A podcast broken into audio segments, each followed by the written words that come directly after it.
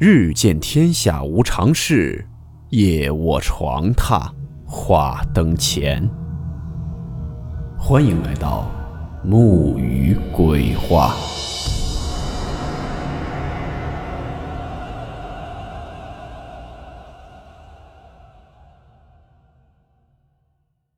今天这个故事是一位叫做万奇的网友分享的发生在他身上的真实经历。故事名称：马猴。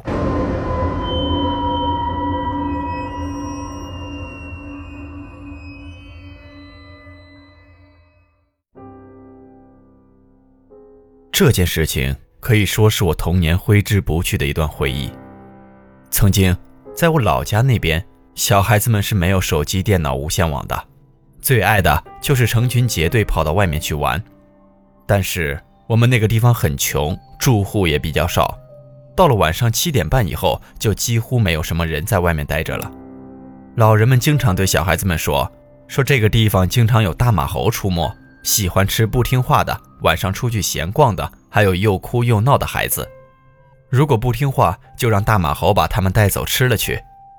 孩子毕竟是孩子，这些未知又恐怖的东西对他们最有威慑力了。至于什么是马猴？”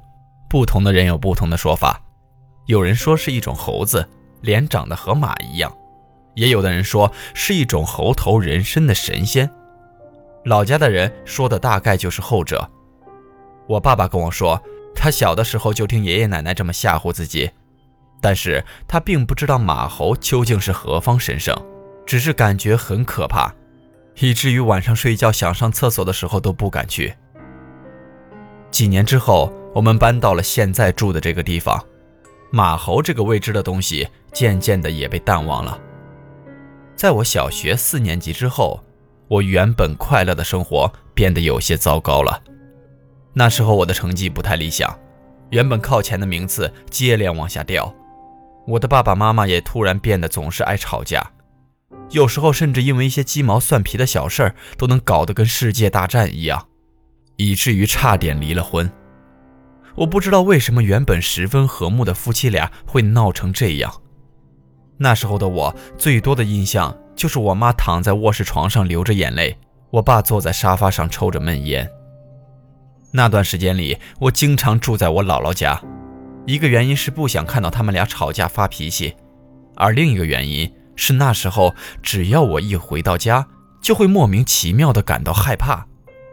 我们家是阴面房，采光效果差。原本阳光照进屋里的时间并不是很多，给人一种特别阴暗的感觉。而那段时间，我仿佛觉得整个屋子里的光线更加稀少、更阴暗了。自己一个人在家的时候，我总会感觉到自己的卧室里有人在盯着我。晚上睡觉，甚至还能听见有走动的声音。曾经的那种在卧室里的舒服和安逸的感觉完全没有了。更多的反而是恐惧和阴冷。更可怕的是，有时候我偶尔回家住的时候，我不敢一个人睡觉，所以就和我妈妈睡在他们的卧室里，而爸爸在我的卧室睡觉。但是他只要一躺在我卧室的床上，就会被鬼压床。四年级暑假的一个晚上，我在家里客厅坐着看电视，突然桌子上妈妈的手机响了起来。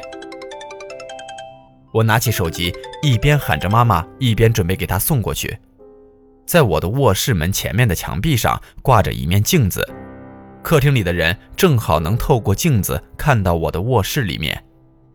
我走到镜子前，看到我妈妈正在我的卧室的床边叠着被子，我便快步走进卧室。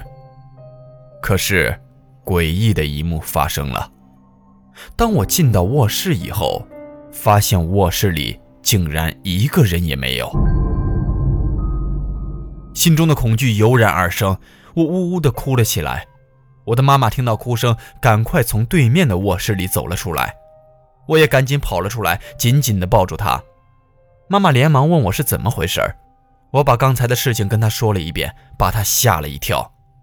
他说他根本就没听到手机铃声和我叫他的声音，而当他接过手机的时候，发现手机。也根本就没有未接来电。这件事情之后，姥姥通过亲戚请来了一位会看这些东西的老先生。老先生一进我家的门口，就眉头紧皱地对我爸说：“你这屋子怎么这么阴晦啊？”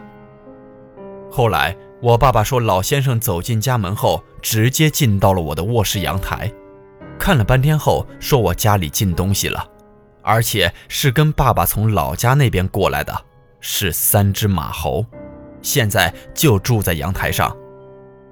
他还说我那天从镜子里看到的东西。很可能就是其中一只，这东西很邪乎。如果家里人对他们不好，他们就会祸害这一家子，直到把他们从家里赶走。如果把他们供奉起来，他们就能成为这屋子的家神，一直保佑家里人。至于为什么他们折腾我们家，很可能是因为那年年初买来的可以照进卧室的镜子惹的祸。老先生让爸爸把卧室前的那面镜子摘掉，再在阳台里摆一张桌子，上面放香炉、祖先牌位和果盘，每月在那里上几炷香，跟他们念叨念叨，别让他们再生气了。不过说来也奇怪，一个月以后，我在家里的那种恐惧感逐渐消失了，爸妈也慢慢的开始恢复了曾经的和睦与欢笑，家里的一切事情都差不多回到原轨上了。我并不知道那老先生为什么会知道我们老家那边经常说的马猴的，也不知道为什么马猴偏偏跟着我爸来到了我家里。直到今天，我也没有再在家里看到过什么奇怪的东西。我不知道那三只马猴还在不在卧室的阳台里生活着，或许他们已经离开了，也或许还一直住在那里吧。